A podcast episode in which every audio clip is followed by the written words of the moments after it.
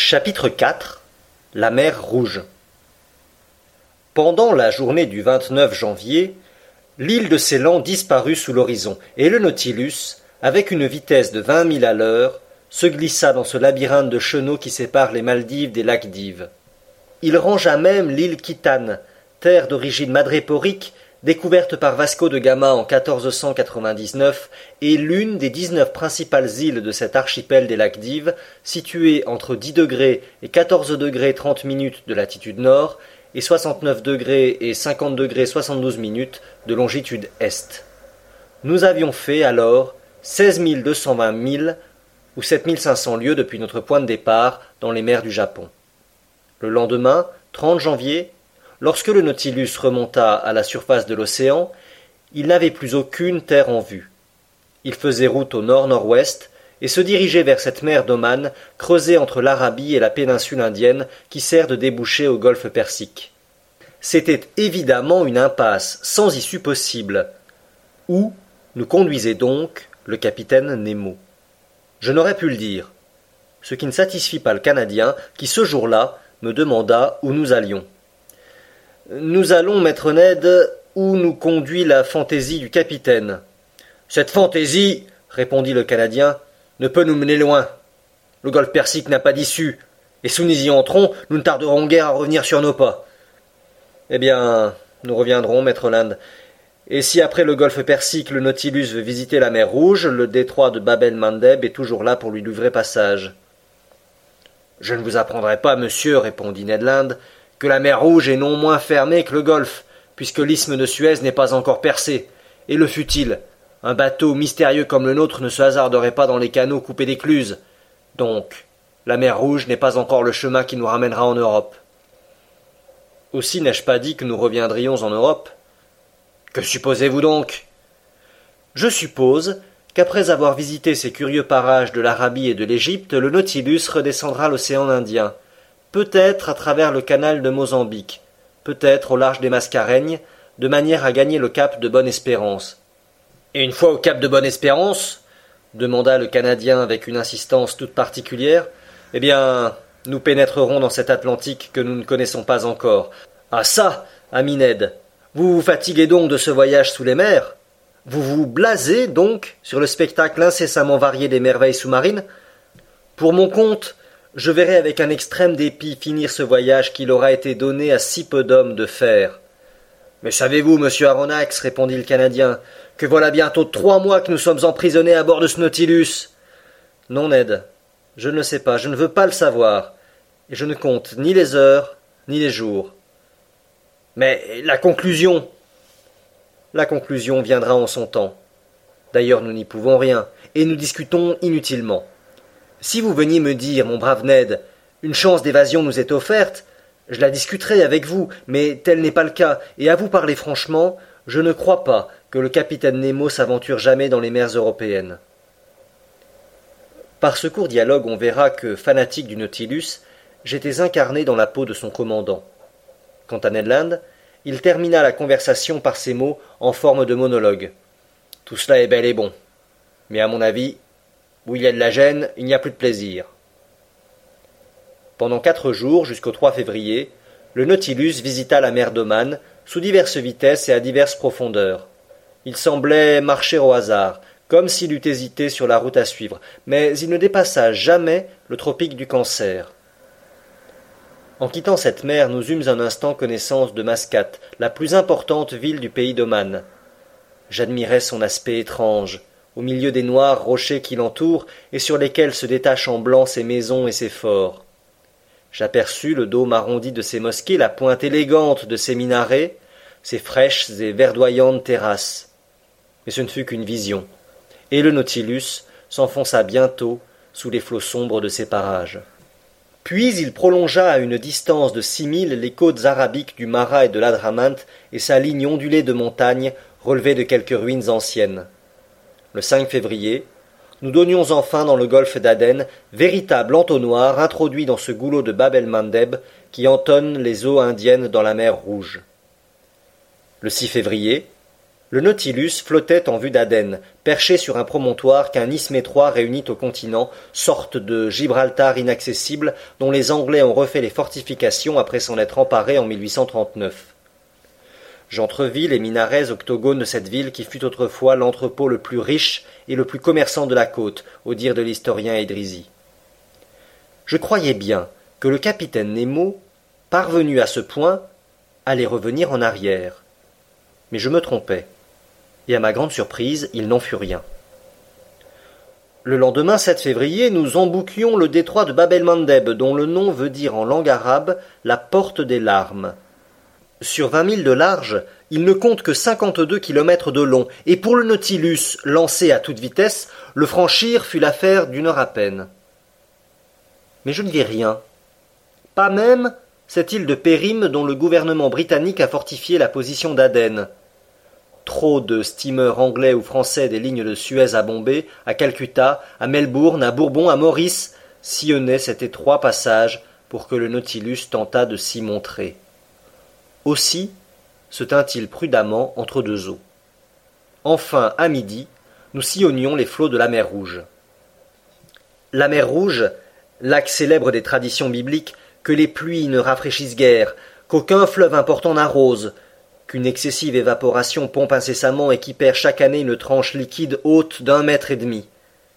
Singulier golfe, qui fermé et dans les conditions d'un lac, serait peut-être entièrement desséché. Inférieur en ceci à ses voisines la Caspienne ou l'asphaltite, dont le niveau a seulement baissé jusqu'au point où leur évaporation a précisément égalé la somme des eaux reçues dans leur sein. Cette mer Rouge a 2600 kilomètres de longueur sur une largeur moyenne de 240. Au temps des Ptolémées et des empereurs romains, elle fut la grande artère commerciale du monde, et le percement de l'isthme lui rendra cette antique importance que les railways de Suez ont déjà ramenée en partie. Je ne voulus même pas chercher à comprendre ce caprice du capitaine Nemo qui pouvait le décider à nous entraîner dans ce golfe. Mais j'approuvais sans réserve le Nautilus d'y être entré. Il prit une allure moyenne, tantôt se tenant à la surface, tantôt plongeant pour éviter quelques navires, et je pus observer ainsi le dedans et le dessus de cette mer si curieuse. Le 8 février, dès les premières heures du jour, Moka nous apparut, ville maintenant ruinée, dont les murailles tombent au seul bruit du canon et qu'abritent çà et là quelques dattiers verdoyants. Cité importante autrefois, qui renfermait six marchés publics, vingt-six mosquées, et à laquelle ces murs, défendus par quatorze forts, faisaient une ceinture de trois kilomètres. Puis, le Nautilus se rapprocha des rivages africains où la profondeur de la mer est plus considérable. Là, entre deux eaux d'une limpidité de cristal, par les panneaux ouverts, il nous permit de contempler d'admirables buissons de coraux éclatants et de vastes pans de rochers revêtus d'une splendide fourrure verte d'algues et de fucus.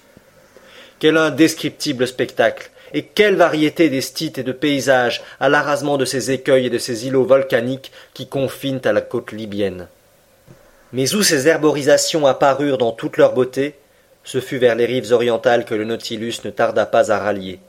Ce fut sur les côtes du Théama, car alors, non seulement ces étalages de zoophytes fleurissaient au-dessous du niveau de la mer, mais ils formaient aussi des entrelacements pittoresques qui se déroulaient à dix brasses au-dessus. Ceux-ci plus capricieux, mais moins colorés que ceux-là, dont l'humide vitalité des eaux entretenait la fraîcheur. Que d'heures charmantes je passais ainsi à la vitre du salon. Que d'échantillons nouveaux de la flore et de la faune sous-marine j'admirais sous l'éclat de notre fanal électrique. Des fongies agariciformes, des actinies de couleur ardoisée, entre autres le Thalassianthus aster, des tubipores disposés comme des flûtes et n'attendant que le souffle du dieu Pan, des coquilles particulières à cette mer qui s'établissent dans les excavations madréporiques et dont la base est contournée en courte spirale, et enfin mille spécimens d'un polypier que je n'avais pas observé encore, la vulgaire éponge. La classe des spongiaires, première du groupe des polypes, a été précisément créé par ce curieux produit dont l'utilité est incontestable. L'éponge n'est point un végétal comme l'admettent encore quelques naturalistes, mais un animal du dernier ordre, un polypier inférieur à celui du corail. Son animalité n'est pas douteuse. Et on ne peut même adopter l'opinion des anciens qui la regardaient comme un être intermédiaire entre la plante et l'animal. Je dois dire, cependant, que les naturalistes ne sont pas d'accord sur le mode d'organisation de l'éponge. Pour les uns, c'est un polypier, et pour d'autres, tels que M. Milne Edwards, c'est un individu isolé et unique. La classe des spongiaires contient environ 300 espèces qui se rencontrent dans un grand nombre de mers, et même dans certains cours d'eau où elles ont reçu le nom de fluviatiles. Mais leurs eaux de prédilection sont celles de la Méditerranée, de l'archipel grec, de la côte de Syrie et de la mer Rouge. Là se reproduisent et se développent ces éponges fines douces dont la valeur s'élève jusqu'à 150 francs, l'éponge blonde de Syrie, l'éponge dure de Barbarie, etc. Mais puisque je ne pouvais espérer d'étudier ces zoophytes dans les échelles du Levant dont nous étions séparés par l'infranchissable isthme de Suez, je me contentais de les observer dans les eaux de la mer Rouge. J'appelais donc Conseil près de moi, pendant que le Nautilus, par une profondeur moyenne de huit à neuf mètres, rasait lentement tous ces beaux rochers de la côte orientale. Là croissaient des éponges de toutes formes, des éponges pédiculées, foliacées, globuleuses, digitées. Elles justifiaient assez exactement ces noms de corbeilles, de calices, de quenouilles, de cornes d'élan, de pieds de lion, de queue de pan, de gants de Neptune, que leur ont attribués les pêcheurs, plus poètes que les savants. De leur tissu fibreux, enduit d'une substance gélatineuse à demi fluide, s'échappaient incessamment de petits filets d'eau qui, après avoir porté la vie dans chaque cellule, en étaient expulsés par un mouvement contractile. Cette substance disparaît après la mort du polype et se putréfie en dégageant de l'ammoniac. Il ne reste plus alors que ces fibres cornées ou gélatineuses dont se compose l'éponge domestique, qui prend une teinte roussâtre et qui s'emploie à des usages divers selon son degré d'élasticité, de perméabilité ou de résistance à la macération. Ces polypiers adhéraient aux rochers, aux coquilles des mollusques et même aux tiges d'hydrophytes. Ils garnissaient les plus petites anfractuosités, les uns s'étalant, les autres se dressant ou pendant comme des excroissances coralligènes. J'appris à conseil que ces éponges se pêchaient de deux manières, soit à la drague, soit à la main. Cette dernière méthode, qui nécessite l'emploi des plongeurs, est préférable, car en respectant le tissu des polypiers, elle lui laisse une valeur très supérieure. Les autres zoophytes qui pullulaient auprès des spongiaires consistaient principalement en méduses d'une espèce très élégante. Les mollusques étaient représentés par des variétés de calmars, qui d'après Dorbigny sont spéciales à la mer Rouge, et les reptiles par des tortues virgata appartenant au genre des chélonées, qui fournirent à notre table un mets sain et délicat. Quant aux poissons, ils étaient nombreux et souvent remarquables. Voici ceux que les filets du Nautilus rapportaient plus fréquemment à bord. Des raies, parmi lesquels les limes de forme ovale, de couleur brique, au corps semé d'inégales taches bleues et reconnaissables à leur double aiguillon dentelé. Des arnaques au dos argenté, des pastenagues à la queue pointillée, des bocates, vastes manteaux longs de deux mètres qui ondulaient entre les eaux, des aodons, absolument dépourvus de dents, sorte de cartilagineux qui se rapprochent du squale, des ostracions dromadaires dont la bosse se termine par un aiguillon recourbé long d'un pied et demi, des ophidies, véritables murènes à la queue argentée, au dos bleuâtre, aux pectorales brunes bordées d'un liseré gris, des fiatoles, espèces de stromatées, zébrés d'étroits traits d'or et parés des trois couleurs de la France, des blémigaramites, longs de quatre décimètres, de superbes caranx décorés de sept bandes transversales d'un beau noir, de nageoires bleues et jaunes et d'écailles d'or et d'argent, des centropodes, des mules oriflammes à tête jaune, des scars, des labres, des balistes, des gabilles, etc. et mille autres poissons communs aux océans que nous avions déjà traversés. Le 9 février, le Nautilus flottait dans cette partie la plus large de la mer Rouge qui est comprise entre Suakin sur la côte ouest et Confoda sur la côte est, sur un diamètre de cent quatre-vingt-dix milles. Ce jour-là, à midi, après le point, le capitaine Nemo monta sur la plateforme où je me trouvais. Je me promis de ne point le laisser redescendre sans l'avoir au moins pressenti sur ses projets ultérieurs. Il vint à moi dès qu'il m'aperçut, m'offrit gracieusement un cigare et me dit Eh bien, monsieur le professeur, cette mer rouge vous plaît-elle Avez-vous suffisamment observé les merveilles qu'elle recouvre Ces poissons, et ces zoophytes, ces parterres d'éponges et ces forêts de corail, avez-vous entrevu les villes jetées sur ses bords? Oui, capitaine Nemo, répondis-je. Et le Nautilus s'est merveilleusement prêté à toute cette étude. Ah. C'est un intelligent bateau. Oui, monsieur. Intelligent, audacieux et invulnérable. Il ne redoute ni les terribles tempêtes de la mer Rouge, ni ses courants, ni ses écueils. En effet, dis-je, cette mer est citée entre les plus mauvaises, et si je ne me trompe, au temps des anciens, sa renommée était détestable. Détestable, monsieur Aronnax. Les historiens grecs et latins n'en parlent pas à son avantage, et Strabon dit qu'elle est particulièrement dure à l'époque des vents étésiens et de la saison des pluies. L'arabe Edrisi qui la dépeint sous le nom de golfe de Kolzoum raconte que les navires périssaient en grand nombre sur ces bancs de sable, et que personne ne se hasardait à y naviguer la nuit. C'est, prétend-il, une mer sujette à d'affreux ouragans, semée d'îles inhospitalières, et qui n'offre rien de bon, ni dans ses profondeurs, ni à sa surface. En effet, telle est l'opinion qui se trouve dans Arien, Agatharchide et Artémidore. On voit bien, répliquai-je, que ces historiens n'ont pas navigué à bord du Nautilus. En effet, répondit en souriant le capitaine, et sous ce rapport, les modernes ne sont pas plus avancés que les anciens. Il a fallu bien des siècles pour trouver la puissance mécanique de la vapeur. Qui sait si dans cent ans on verra un second Nautilus? Les progrès sont lents, monsieur Aronnax. C'est vrai, répondis-je. Votre navire avance d'un siècle, de plusieurs peut-être, sur son époque. Quel malheur qu'un secret pareil doive mourir avec son inventeur. Le capitaine Nemo ne me répondit pas. Après quelques minutes de silence, Vous me parliez, dit-il, de l'opinion des anciens historiens sur les dangers qu'offre la navigation de la mer Rouge. C'est vrai, répondis-je, mais leur crainte n'était-elle pas exagérée? Oui et non, monsieur Aronnax, me répondit le capitaine Nemo, qui me parut posséder à fond sa mer Rouge. Ce qui n'est plus dangereux pour un navire moderne, bien gréé, solidement construit, maître de sa direction grâce à l'obéissante vapeur, offrait des périls de toutes sortes aux bâtiments des anciens. Il faut se représenter ces premiers navigateurs s'aventurant sur des barques faites de planches cousues avec des cordes de palmier, calfatées de résine pilée et enduites de graisse de chien de mer.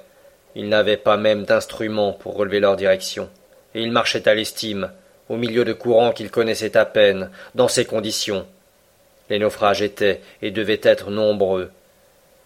Mais notre temps, les steamers qui font le service entre Suez et les mers du Sud n'ont plus rien à redouter des colères de ce golfe, en dépit des moussons contraires. Leurs capitaines et leurs passagers ne se préparent pas au départ par des sacrifices propiatoires, et au retour ils ne vont plus ornés de guirlandes et de bandelettes dorées remercier le Dieu dans le temple voisin. J'en conviens, dis-je, et la vapeur me paraît avoir tué la reconnaissance dans le cœur des marins. Mais, capitaine, puisque vous semblez avoir spécialement étudié cette mer, pouvez-vous m'apprendre quelle est l'origine de son nom? Il existe, monsieur Aronnax, de nombreuses explications à ce sujet. Voulez-vous connaître l'opinion d'un chroniqueur du quatorzième siècle? Volontiers. Ce fantaisiste prétend que son nom lui fut donné après le passage des Israélites, lorsque le Pharaon eut péri dans les flots qui se refermèrent à la voix de Moïse. En signe de cette merveille, devint la mer rouge et vermeille. Non, puis ne surent la nommer autrement que la mer rouge. Explication de poète, capitaine Nemo, répondis-je. Mais je ne saurais m'en contenter. Je vous demanderai donc votre opinion personnelle. La voici. Suivant moi, monsieur Aronnax, il faut voir dans cette appellation de mer Rouge une traduction du mot hébreu Édrom. Et si les anciens lui donnèrent ce nom, ce fut à cause de la coloration particulière de ses eaux. Jusqu'ici, cependant, je n'ai vu que des flots limpides et sans aucune teinte particulière. Sans doute. Mais en avançant vers le fond du golfe, vous remarquerez cette singulière apparence, je me rappelle avoir vu la baie de Thor entièrement rouge, comme un lac de sang. Et cette couleur, vous l'attribuez à la présence d'une algue microscopique? Oui, C'est une matière mucilagineuse pourpre produite par des chétives plantules connues sous le nom de trigodesmie et dont il faut quarante mille pour occuper l'espace d'un millimètre carré. Peut-être en rencontrerez-vous quand nous serons à tort. Ainsi, capitaine Nemo, ce n'est pas la première fois que vous parcourez la mer Rouge à bord du Nautilus. Non, monsieur. Alors, puisque vous parliez plus haut du passage des Israélites et de la catastrophe des Égyptiens, je vous demanderai si vous avez reconnu sous les eaux des traces de ce grand fait historique. Non, monsieur, et cela pour une excellente raison. Laquelle? C'est que l'endroit même où Moïse a passé avec tout son peuple est tellement ensablé maintenant que les chameaux y peuvent à peine baigner leurs jambes. Vous comprenez que mon Nautilus n'aurait pas assez d'eau pour lui. Et cet endroit, demandai-je? Cet endroit est situé un peu au-dessus de Suez, dans ce bras qui formait autrefois un profond estuaire, alors que la mer Rouge s'étendait jusqu'aux lacs amers. Maintenant, que ce passage soit miraculeux ou non, les Israélites n'en ont pas moins passé par là pour gagner la terre promise. Et l'armée de Pharaon a précisément péri en cet endroit.